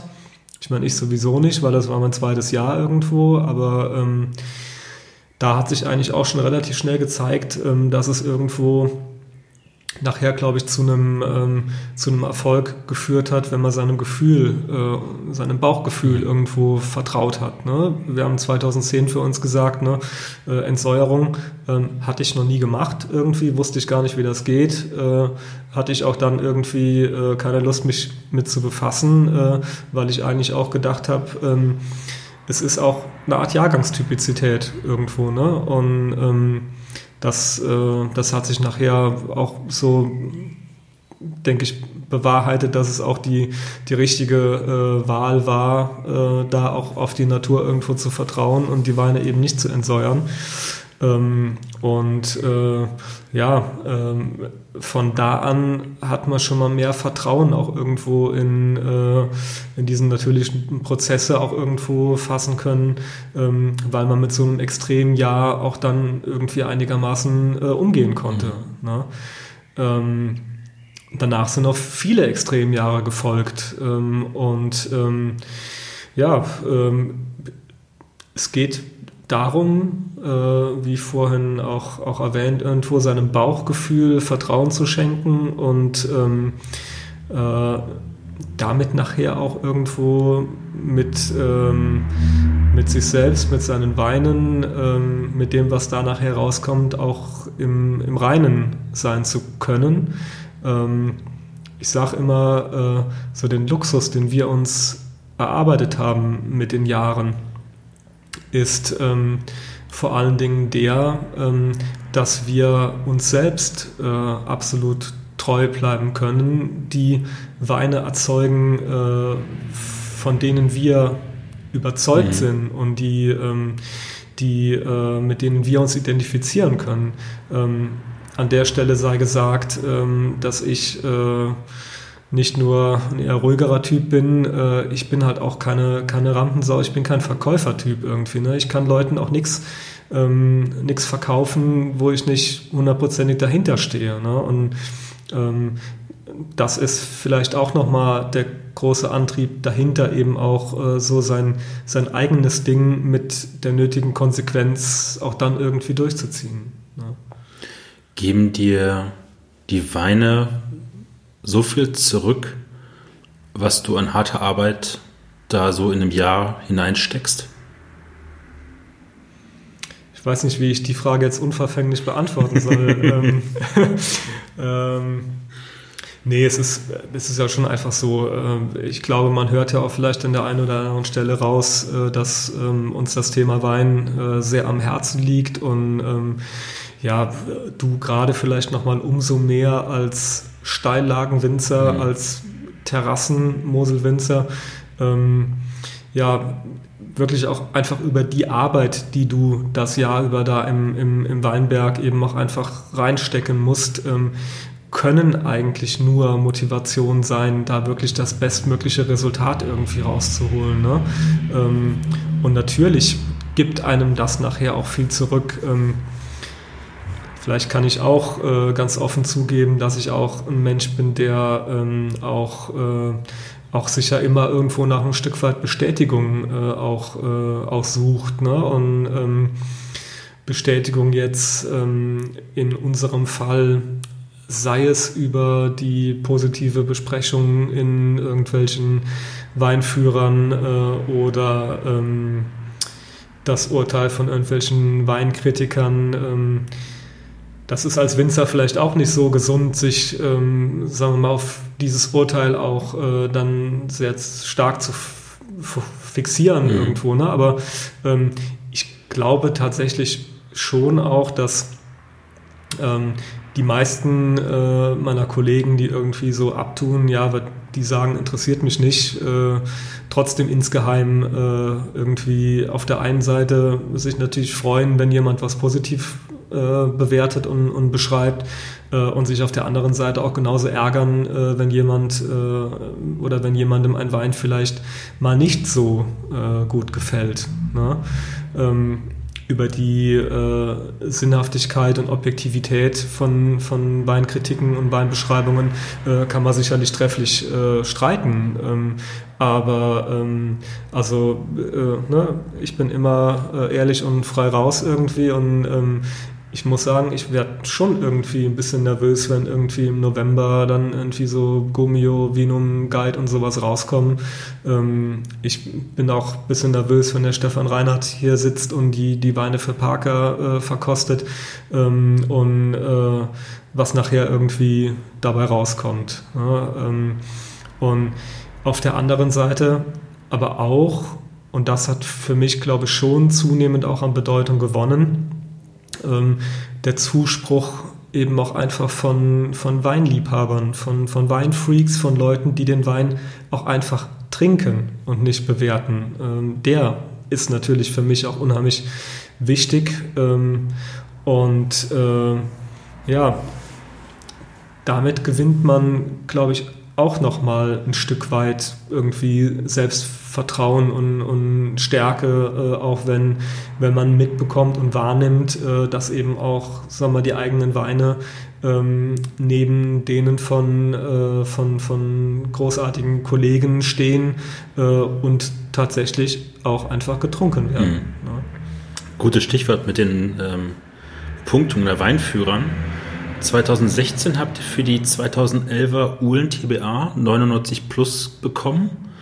Und dann gab es für die 2017er TBA Röttgen dann sogar 100 Punkte bei Rod Parker, das heißt Wine Advocate mittlerweile. Ähm, hättest du jemals gedacht, also so mal 100 Punkte oder 99 Pluspunkte zu Wein zu machen? Beziehungsweise ihr als, als Weingut, was er erzählt, seine Mutter ist ja so der fruchtsüße äh, Professionelle hier im Haus. Genau, denn dieses, äh, dieses Lob äh, müsste ich dann auch äh, postwendend äh, weitergeben. Ähm, du, äh, sicherlich hätte man sich das nicht äh, irgendwie, ähm, keine Ahnung, zu träumen gewagt, klingt ja total romantisch irgendwie so. Ähm, aber das war damals mit den, mit den 99 Pluspunkten irgendwie natürlich schon so eine coole Sache irgendwie, ne, wo man auch dann wahnsinnig stolz war irgendwie und gedacht hat, boah, ne, jetzt geht's äh, durch die Decke. Ähm, und äh, einige Jahre später äh, dann irgendwie so mit den 100 Punkten ähm, war natürlich nochmal auch ein, ein, ein, emotionaleres Gefühl irgendwie und ähm, am Ende des Tages ähm, glaube ich, äh, kommt da wieder diese, mir ist das mittlerweile ein bisschen unangenehm, aber diese, äh, ähm, diese kleine Art von Masochismus irgendwie auch wiederum ins Spiel. Ähm, denn das war auch irgendwie schon so ein bisschen ähm, Charakteristik meiner Eltern und ich glaube, ich habe davon ein Stück weit auch mitbekommen. Ähm, ich will nicht sagen, dass wir uns nicht über irgendwas freuen können. Mhm. Ähm, aber ähm, es ist dann für so einen Moment irgendwie, ja, cool, stolz, aber im nächsten Moment kommt direkt irgendwie, so, das muss aber nächstes Jahr noch, äh, noch besser werden irgendwie. Ähm, 101 Punkte äh, wird jetzt schwierig. Ähm, es gibt einen Händler, der es gerne macht. äh, ja, äh, das, äh, das kann sein. Kann sein. Ähm, Nee, das ist äh, für uns eine wahnsinnig wichtige Motivation und Ansporn irgendwie und ne, diese Bestätigung, die ich vorhin angesprochen habe, irgendwo, das ist schon auch, äh, hat einen hohen Stellenwert auch bei uns und ähm, das, äh, das treibt einen genauso an, wenn was positiv beschrieben mhm. wird, ähm, als auch eine konstruktive Kritik, äh, die vielleicht auch in die andere Richtung läuft. Ne? Ähm, mir ist auch durchaus bewusst, ähm, dass die Weine, die wir ähm, erzeugen, auch das Potenzial haben, äh, mal anzuecken. Ne? Ähm, und es wäre ja eigentlich auch, ähm, wäre es ja eigentlich schon fast schade irgendwie, wenn man Everybody's Darling äh, wäre und ähm, die Weine irgendwie so einen breiten Geschmack treffen, äh, dass es irgendwie keine Angriffsfläche gibt. Ne? Das wäre mir dann wiederum auch vielleicht ein bisschen zu, zu einfach, irgendwie zu langweilig. Ne? Es muss nicht alles äh, bis ins Letzte polarisieren. Ne? Ähm, es wäre aber auch vermessen zu sagen, dass das in irgendeiner Art und Weise äh, gesteuert werden würde oder äh, gewünscht wäre von uns. Ne? Ähm, ich sage nochmal, wir machen die Weine, äh, die, ähm, mit denen wir uns identifizieren können. Und ähm, das ist schön, dass die in der Regel einen guten Anklang finden. Ähm, aber ne, ich sehe genauso äh, da äh, das Potenzial, äh, dass in dem einen oder anderen Jahr mal jemand sagt, äh, nee, das ist jetzt nicht mein Ding, ne? das ist mir zu poristisch, ist mir zu karg irgendwie, wo ist denn die Frucht? Äh, Gerade in so einem großen Gewächsbereich, ne? ähm, da ist es äh, eben auch, ähm, sagen wir mal, dass ich schon hin und wieder die Erfahrung gemacht habe, ähm, dass, äh, dass ein Verbraucher sich von einem großen Gewächs äh, einen opulenten, äh, üppigen, ähm, voluminösen, äh, ja, kraftstrotzenden Wein erhofft hat äh, und vielleicht mit der Feinheit äh, und Eleganz, äh, die dann irgendwie so ein, so ein Röttgen mitbringt, vielleicht etwas ja, enttäuscht oder andersrum ausgedrückt vielleicht auch ein Stück weit überfordert war irgendwie. Ne? Ähm, aber auch das muss ich gleich wieder relativieren, weil ich das ja auch nicht wertend äh, ausdrücken möchte. Ne? Ähm, wenn es äh, eben äh, die Vorliebe des Verbrauchers ist, ähm, kraftvolle, etwas opulentere Weine zu trinken, ja mein Gott, äh, dann soll er das machen. Ähm, dann ist vielleicht die Stilistik, die wir verfolgen, äh, nicht unbedingt die, mit der derjenige glücklich wird. Das ist wie eine Automarke. Die einfahren Mercedes, die anderen fahren Audi. Jeder nach seinem Gusto oder BMW. Ja. Ich habe noch eine Sache zu der Parker-Bewertung. Bei der 99 Plus, bei der ULT-Bar, ist die Geschichte richtig, dass deine Mutter die in so einer Gärblase in der Küche gehütet und beschützt und geguckt hat, weil die Menge auch so niedrig war damals? Das ist richtig. Ähm, also wir sitzen jetzt hier auch in unserem äh, Verkostungsraum. Mhm. Ähm, es ist eigentlich fast die Ausnahme, ähm, dass jetzt hier kein Glasballon steht, äh, in der irgendwie noch eine gärende TBA sich befindet.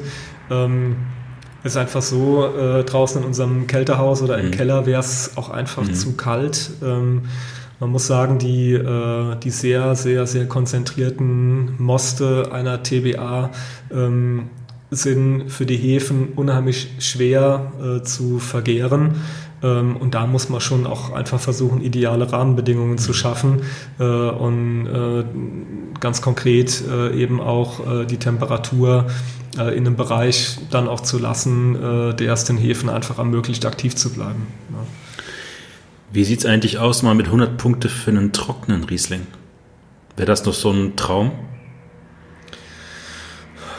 Sicher äh, irgendwie, aber ähm, ist die Frage, ob das halt unbedingt das größte Ziel ist, äh, das es anzustreben gilt. Ähm, es ist auch die Frage irgendwie, äh, was ist denn eigentlich das größte Ziel? Ähm, wenn ich jetzt selber irgendwie gerade darüber nachdenke, ähm, eigentlich sollte ich als Unternehmer äh, ja auch irgendwie ein, ähm, ein unternehmerisches Ziel äh, klar definiert mhm. äh, und ähm, irgendwo vielleicht auch schriftlich festgehalten haben. Ähm, da kommt vielleicht gerade dann zum Tragen irgendwie, dass ich, äh, glaube ich, eher äh, ja, Weinbauer, Winzer bin, mehr als Unternehmer. Ähm, eines der größten Ziele für mich wäre sicherlich oder ist sicherlich einfach äh, zu, der, zu der Riege irgendwie der, der wahrgenommenen Top-Winzer irgendwie ähm, aufzusteigen, äh, sich auch dort irgendwie zu etablieren. Äh, und ähm, aber auch das ist eigentlich, ja, wie will man das, äh, wie will man das so irgendwie sagen? Nachher kann man, glaube ich, wirklich äh, festhalten, dass wir selbst äh, oder ich selbst auch irgendwie mein, äh, mein, mein stärkster Kritiker äh, irgendwie bin. Ähm, und ähm, glaube, wenn ich meinen eigenen Ansprüchen nachher irgendwie genüge und was ich vorhin schon mal gesagt habe, mit mir, mit meinen Weinen im Reinen bin, ähm, dann glaube ich, kann ich mittlerweile auch mit einer gewissen ähm, Selbstsicherheit irgendwie auch sagen, ja, was soll denn dann passieren? Ne? Also ähm, es müssen keine 100 Punkte sein. Ähm, es äh, wird auch sicherlich kein, ähm, äh, kein äh, ähm, Beinbruch für mich sein, äh, wenn es irgendwie mal 89 Punkte mhm. Äh, gibt. Ähm, so, ähm, es ist dann nachher irgendwie das Wichtigste im Leben, glaube ich, glücklich zu sein mit dem, was man tut irgendwie, mit den Menschen, die einen umgeben. Und ähm, solange das der Fall ist äh, und daran äh, arbeite ich, äh, arbeite ich, glaube ich, auch stetig ähm, irgendwie weiter, ähm, dann, äh, dann wird alles andere irgendwie auch sekundär. So ein Schritt. 2016 ähm, seid ihr im VDP aufgenommen worden, also Verband Deutscher Prädikatsweingüter. Wie groß war für dich dieser Moment, dann die goldene Plakette, die hier vorne bei euch mit dem Adler da ist, dann an die Wand schrauben zu können? habt ihr da wirklich so explizit darauf hingearbeitet? Oder, also du hast gerade schon erzählt, du hast ein bisschen so die, das äh, ein bisschen nach der, nach der Pyramide ausgerichtet. Ähm, oder war das dann eher so ein Zufallsding? Sowohl als, als auch sicherlich. Ähm, also, ja, jetzt muss man auch einfach sagen, ähm, als ich äh, angefangen habe, dann eben auch in die Weinwelt irgendwie einzutauchen. Äh, das war auch wirklich erst so seit Studienbeginn dann irgendwie auch so 2004. Ähm, ich habe schon für mich immer den VDP als, ähm, als das, als was er sich auch selber versteht, quasi so die äh, ja, die, die Speerspitze der qualitätsfanatischen äh, ähm, Winzer irgendwie in, in Deutschland äh, zu sein. So habe ich den Verband stets äh, wahrgenommen und so war das für mich natürlich auch immer ähm, irgendwo ein Bestreben, ähm, ja, sich in diese Richtung zu entwickeln irgendwo und vielleicht den Betrieb irgendwann äh, auch als, ähm, als Mitglied in den, äh, in den VDP führen zu können. Ähm, nachher äh, muss man sagen, ist ähm, die, äh, die Aufnahme äh, in den VDP ähm, äh, ja sicherlich auch ein Prozedere, das sich über viele Jahre hinzieht. Ähm, denn ähm, ja, es wird schon auch, äh, wird schon auch, glaube ich, von den Kollegen, äh, die letzten Endes ja auch über die Aufnahme äh, bestimmen, ähm, schon auch einfach über Jahre hinweg äh, verfolgt, äh, ob eben ähm, dieses Qualitätsstreben, was auch einfach erwartet wird, ähm, wirklich auch konsequent äh, verfolgt wird und ähm, es gehört sicherlich auch ein Stück weit äh, zu, der, ähm, zu den Anforderungen äh, einer Mitgliedschaft, ähm, dass eben auch äh, die, ähm, die Pressestimmen entsprechend äh, ausfallen, ähm, dass natürlich auch ein Mitgliedsbetrieb ähm, auch, äh, auch ein Zugewinn für den, mhm. für den VDP bedeutet. Ne? Ähm, ich meine, was bringt äh, was bringt so einem Verein irgendwie einen mittelmäßigen Betrieb aufzunehmen? Äh, das bringt weder dem, ja, dem Betrieb bringt es vielleicht schon was, weil er von dem Image des VDPs äh, profitieren kann, äh, aber dem VDP äh, bringt es ja äh, in dem Moment nichts äh, von, dem, äh, von dem Image des mittelmäßigen Betriebs. das ja, dann bringt auch ne? dann dem, dem, dem sagen wir mal, Einkäufer, Sommelier nichts, dann irgendwie auf der Mainzer Weinbörse dann den neuen Betrieb zu haben und zu merken, ihr, was soll denn das jetzt hier werden? Ne? Also man will ja ein neues Highlight, irgendwas für sich auch neu zu entdecken zu haben. wie war das dann so zum ersten Mal? Ich kann mich doch erinnern, habt ihr den ersten Stand auf diesem Sammelstand des VDPs auf der Prowein gehabt, dann mit eurem eigenen Stand oder auf der ähm, Prädikatsweinversteigerung in Trier? Dann dort zu stehen, seine Weine dann wirklich Leuten aus der ganzen Welt zu präsentieren, die wirklich teilweise extra nur deswegen dann nach Deutschland fliegen? Ja, das ist natürlich schon irgendwie auch ein, ein, ähm, ja, sehr spannendes, äh, ähm, sehr spannendes Gefühl auch irgendwo und ähm, ja, jetzt muss man sagen, ähm, haben wir äh, uns natürlich auch erstmal ähm, schon sehr geehrt äh, gefühlt, auch äh, dort Mitglied werden zu können. Ähm, und ich glaube, wenn man das so, äh, äh so plakativ auch irgendwie sagen kann, ähm, glaube auch, dass wir das als Art Ritterschlag äh, irgendwie für uns wahrgenommen haben. Ähm, da auch direkt wieder relativierend ähm, die eigene Charakteristik äh, auch kritisch zu bleiben äh, und dann irgendwie nicht in, in eine Überheblichkeit zu verfallen, so jetzt sind wir irgendwie Mitglied im VDP, äh, jetzt sind wir sowieso unantastbar ne? und ähm, das, äh, das wirklich auch überhaupt nicht. Ne? Es war schon ein Gefühl einfach auch von Freude, von ähm, klar auch ein bisschen, bisschen Stolz irgendwie und ähm, dann aber auch wieder gleichwohl äh, eine wahnsinnig große Motivation mhm. auch äh, dann, ähm, sag mal, als Moselwinzer irgendwie ähm, habe ich natürlich schon immer zu den, äh, zu den großen Namen äh, aufgeschaut äh, und das tue ich bis, bis heute. Ne? Es wäre vermessen zu, zu sagen irgendwie, äh, dass man das jetzt nicht mehr nötig hat, ne? um Gottes Willen. Ähm, und das hat für mich immer den VDP äh, auch ausgemacht. Mhm. Ne? Ähm, abseits von, von, von Egon Müller, Prüm äh, und wie die, äh, wie die traditionsreichen großen Betriebe alle heißen. Ne? Aber es für mich ähm, beherbergt der VDP schon äh, auch einfach ähm, die ähm, sagen wir mal, die, die, die Vorbildsbetriebe vielleicht auch irgendwo, die man sich selber äh, auch immer ein bisschen, äh, ein bisschen gesetzt hat auch. Ne? Hat sich für euch danach irgendwas verändert? Gab es mehr Aufmerksamkeit aus dem Ausland zum Beispiel, dass dann Importeure gesagt haben, yo, euch listen wir jetzt mal und vertreiben euch, keine Ahnung, in Amerika oder so?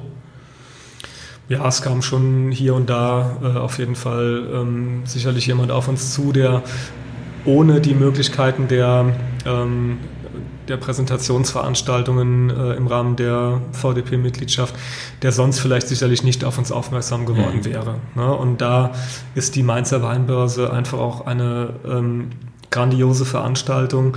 Alles, was der VDP organisiert, ist von hinten, äh, von vorne bis hinten ähm, tiptop organisiert. Ähm, die, äh, die Crème de la Crème der äh, Journalisten, Händler und alles irgendwie ähm, ist ja auch dann wirklich dort. Ne?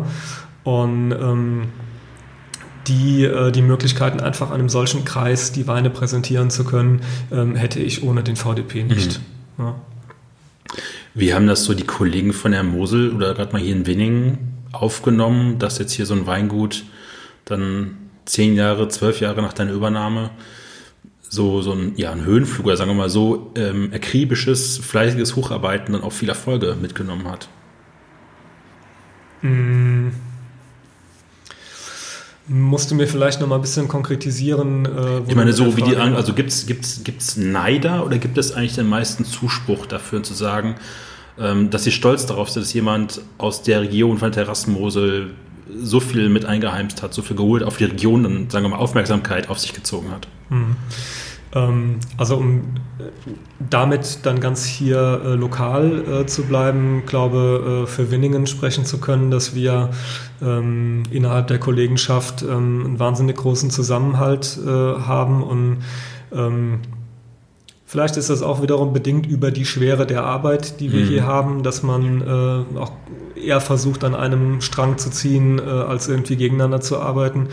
Ähm, was im äh, Hinterstübchen vom, vom Kopf irgendwie in dem einen oder anderen vorgeht, äh, mag ich natürlich auch nicht beurteilen, aber ähm, ich glaube irgendwie, äh, dass hier bei uns äh, Neid nicht besonders groß ausgeprägt ist und ähm, dass das hier schon auch irgendwie wahrgenommen wird, dass das auch ähm, ein positiver Zuspruch für die Region bedeutet, ein positiver Zuspruch auch für Winningen bedeutet. Und ähm, mit zwei VDP-Weingütern in, in, in einem Ort äh, erzielt man vielleicht auch nochmal ein bisschen mehr Aufmerksamkeit mhm. äh, als mit, mit einem äh, oder mit, mit keinem. Ne? Ähm, Mosel ist ja mal so ganz stark mit Traditionsweingütern behaftet, so einem Denken vieler Menschen. Aber in den letzten Jahren hat sich auch, sagen wir jetzt auf Winningen bezogen, habe ich gerade ganz viele Newcomer, also Materne und Schmidt mal als Newcomer zu betrachten. Das ist jetzt auch mhm. subjektiv, aber in der Tradition der anderen Weingüter sind sie halt schon neu und dann aber musst du mir kurz helfen? Renard, Renard, Stefan, Renard? Äh, Julien. Julien, Renard. Entschuldigung, habe ich Stefan weg von Stefan? Genau. Ste Stefan klingt so deutsch. Der auch gerade, dessen Etikett, glaube ich, gerade auf hunderten von Instagram-Posts momentan irgendwie sehe. Bietet die Mosel auch gerade wegen der Tradition, aber auch immer viel Spielraum für Leute, die hier hinkommen, aus, gar nicht mehr aus der Mosel aufgewachsen sind, aber die eine Idee haben, die Bock haben und auch sagen wir mal, gehen, gehen ab von den traditionellen Weinstilistiken, was Neues zu machen? Mhm. Ähm, ich glaube, das ist auch eine Thematik, wo einfach viele, äh, viele Faktoren äh, zusammenkommen.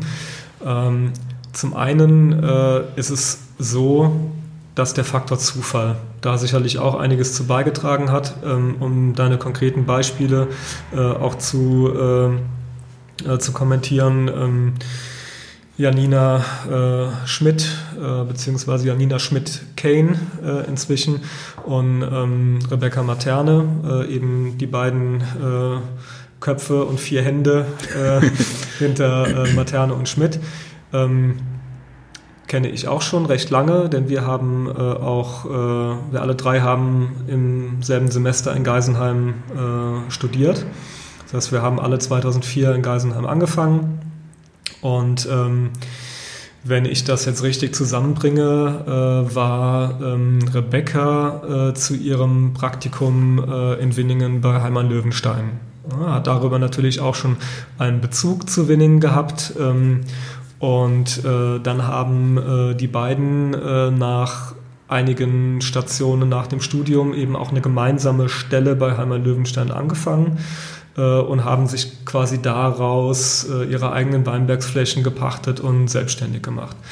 So, ähm, bei Julien ähm, war es äh, ähnlich, aber anders. Äh, Julien ähm, hat, äh, nachdem er ähm, als äh, Dramaturg am Theater gearbeitet hat, ähm, eine Winzerausbildung bei Heimann Löwenstein gemacht und ähm, hat sich, glaube ich, auch irgendwie ein bisschen in die, äh, in die Weinberge hier in, in, in Winningen äh, verliebt. Irgendwie hat sich auch, glaube ich, hier sehr wohl gefühlt.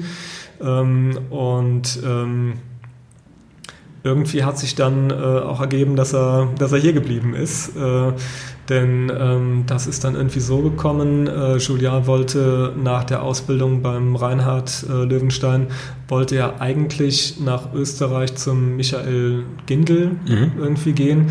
Ähm, es haben dann irgendwie ähm, private Umstände äh, ergeben, dass er ähm, die Möglichkeit da nicht wahrnehmen konnte.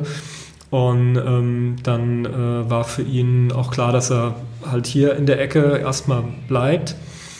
Und ähm, da wir äh, eben auch zu dem Zeitpunkt schon äh, sehr gut befreundet waren, irgendwie habe ich gesagt, ja, komm, ähm, dann, äh, dann komm doch erstmal zu uns irgendwie. Äh, das war, glaube ich, der war im August dann mit der, mit der Ausbildung fertig. Und dann war sowieso noch halt ein bisschen Sommerarbeit und dann stand ja auch im Grunde schon fast die Weinlese vor der Tür. Und dann habe ich gesagt, komm, na, dann äh, machst du hier den Sommer noch, den Rest vom Sommer noch mit und machst dann die Weinlese bei uns mit. Und ähm, dann schauen wir mal weiter irgendwie, was du dann, ne, wo es dich hinzieht, wo du Bock drauf hast, was du machen willst irgendwie. Und ähm, dann äh, ja, haben wir da irgendwie drei Monate zusammengearbeitet. Und ähm, dann hat er auch für sich irgendwie den Entschluss gefasst, gerne auch hier bleiben zu wollen. Für mich war es aber einfach nicht drin, äh, eine volle Stelle äh, irgendwie äh, ihm zu ermöglichen. Und ähm, dann hat er angefangen bei meinem Großonkel, äh, Cousin meines Vaters, der auch damals quasi als separater Zweig aus dem Weingut Gebrüder Knebel entstanden ist, ähm, hat bei ihm quasi angeheuert ähm, und hat aber auch gleichzeitig äh, zwei kleine Flächen äh, gepachtet, ähm, sich einen kleinen Keller gemietet äh, und angefangen, eigene Weine zu machen. Und das ist dann, also ich merke gerade, ich finde es so wunderlich, wenn es halt an so einem Ort so konzentriert ist mit so Neuanfängen, so einer traditionsbewussten Gegend. Ähm, macht das auch ein bisschen stolz, dass man irgendwie so alle sich kennt und dass jeder auch, auch von, der, von der Einstellung, wie er den Wein machen will, aber trotzdem so eine Vielfalt hat? Absolut, und das ist ja auch noch nicht alles, äh, mhm. diese zwei Geschichten. Ne? Ähm, es ist äh, total, ähm, total cool eigentlich und total. Geht das mit dem Telefon ja, im klar, Hintergrund? Oder? Okay, Ach, kein Problem. Alles easy. Ähm, eigentlich total cool zu sehen halt, äh, was, für ein, ähm, was für ein Auftrieb hier im Moment auch in Winningen irgendwie mhm. abgeht. Neben diesen äh, beiden positiven Beispielen ähm, wäre sicherlich auch noch äh, Janinas äh, Mann äh, Robert äh, und sein, sein Kumpel Derek mhm. irgendwie zu nennen, die mit, ähm, ja, mit ihren eigenen Weinen Madame Flöck mhm auch sicherlich auf Instagram schon dem einen oder anderen. Ich habe gestern Recherche, äh, mir hat es aber einfach in dem Moment erstmal noch nichts gesagt, aber ich habe dann beim Nachrecherchieren dann die Story hinterher halt gelesen. Genau, dem einen oder anderen schon begegnet sind. Ähm, und ähm, es gibt daneben noch eine Vielzahl von, äh, von, von jungen Leuten, die hier entweder ähm, ja, bestehende Betriebe auch ihre Eltern irgendwie ähm, über, äh, übernommen haben oder übernehmen ähm, die quer eingestiegen sind, ähm, auch Leute hier aus Winningen, die eigentlich gar keinen eigenen Betrieb haben und trotzdem was in Richtung Weinbau machen.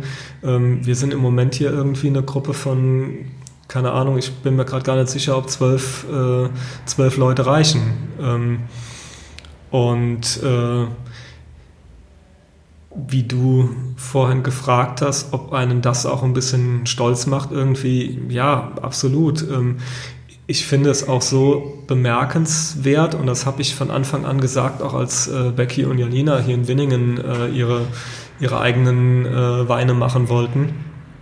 Ähm, ich finde es absolut bemerkenswert und bewundernswert auch, äh, wenn man äh, sagt irgendwie, wir wollen eigene Weine machen und wir wollen eigene Weine genau hier machen. Ähm, also du kannst ja eigentlich kaum einen Ort aussuchen, wo du schwierigere Bedingungen mhm. äh, hast, ähm, deine eigenen Weine zu erzeugen als hier. Ähm, und natürlich spricht das äh, ja unheimlich äh, für äh, unsere Lagen, für unseren Ort hier irgendwie, dass äh, Leute von, ähm, sage ich jetzt einfach mal so, von, von außerhalb ähm, sagen, wir wollen eben genau hier unsere Weine erzeugen. Äh, ich denke, das ist schon äh, auch ein, ein, ein, sehr, sehr positiver Zuspruch. Ne? Wie viel muss man sich als Winzer an Horizont ertrinken, also weltweit gesehen, um so ein Ziel zu haben und Einblick zu haben, da will ich hin. Das ist so meine Stilistik. Also ich habe manchmal bei vielen Winzern das Gefühl, dass sie zu sich sehr in ihrem eigenen Dunst oder eigenen Teich bewegen, was so andere Winzer, andere Lagen, andere Länder angeht. Und dass, dass viele, die so einen offenen Horizont haben, ich sehe es bei dir öfters so, da ist dann Malois oder Champagne, Burgund ganz viel. Gerade sehe ich hinten noch ein Beaujolais, ist das Feuillard, ich habe meine Brille nicht auf. Oder nee, ist das, das der? Lapierre. Lapierre, dann der andere beiden von den beiden. Ähm, und immer so Top-Shots bei dir auf sind. Ist das so auch das klassische Bildungstrink, dass man sagt, so, boah, das an Eleganz und das Quäntchen äh, Striktheit oder Konsequenz mehr in so einem Wein macht es dann auch aus? Ja, das ist eigentlich schade, dass deine äh, Mikrofone hier äh, keine, keine Kamera haben, denn sonst würde man ja die ganzen leeren Flaschen äh, sehen, die hier so äh, rumstehen im, äh, auf den Fensterbänken. Ähm, ja, äh, ich glaube, ich kann da wirklich ganz, ganz klar auch sagen, ähm, dass es mich einige Flaschen gekostet hat, mhm. die Geschmackspräferenz auch in Stilistik zu finden, äh, die, ich, äh, die ich heute habe. Ähm, hier stehen auch ganz, ganz viele Flaschen, äh, die ähm,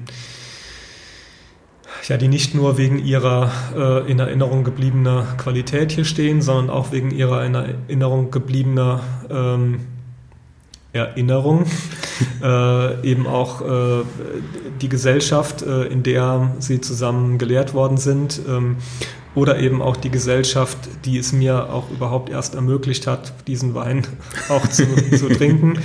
Ähm, denn äh, die eine oder andere Flasche äh, übersteigt äh, sicherlich auch mein, äh, mein Budget an, ähm, an, äh, an, Wein, äh, an Weineinkauf. ähm, und ähm, da bin ich sehr froh und glücklich, eben auch mit der Zeit mehr und mehr Leute kennengelernt zu haben, die ähm, ja eben ne, für Wein leben, die Wein lieben und die auch ja als ähm, als äh, Weinliebhaber gerne auch mit anderen Weinliebhabern äh, ihre Schätzchen mhm. teilen und ähm, auch teilweise sehr, sehr spendabel äh, irgendwo auch sind. Und ähm, auch da kommt nochmal äh, eines meiner Ziele äh, ins Spiel. Ähm, dadurch, dass ich eben auch ähm, ja, so meine, meine Fühler immer wieder links und rechts ausstrecke, ähm, ist sicherlich auch eines der größten Bestrebungen, äh, erfolgreich mit dem Weingut zu sein, äh, um das Tauschpotenzial äh, nach vorne zu treiben. Eine nicht zu verkennende äh, äh, Eigenschaft, die Winzer untereinander sich auch haben. Richtig. ähm, letztes Jahr hast du geheiratet. Und zwar, ich glaube, niemand aus einer anderen Winzerfamilie. Ist das richtig?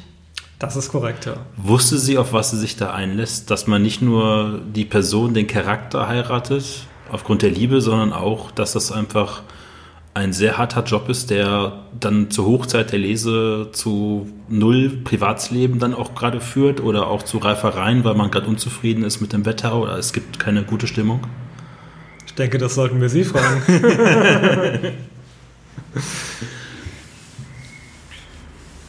ja, weiß nicht, was kann man dazu sagen. Also ähm, es ist sicherlich äh, erstmal ähm, irgendwo ein Stück weit gewöhnungsbedürftig, wenn du nicht in so einem Weingut groß geworden mhm. bist, äh, kannst du, glaube ich, auch nicht äh, ähm, erahnen, mit, mit was für äh, ähm, ja, mit, mit, mit was für Hintergründen das Ganze eben auch dann wirklich behaftet ist. Ähm, aber äh, ich meine, wir haben uns ja nicht kennengelernt und haben die Woche drauf geheiratet. Äh, also ne, ähm, ich glaube schon ganz gut, dass meine Frau gewusst hat, worauf sie sich einlässt.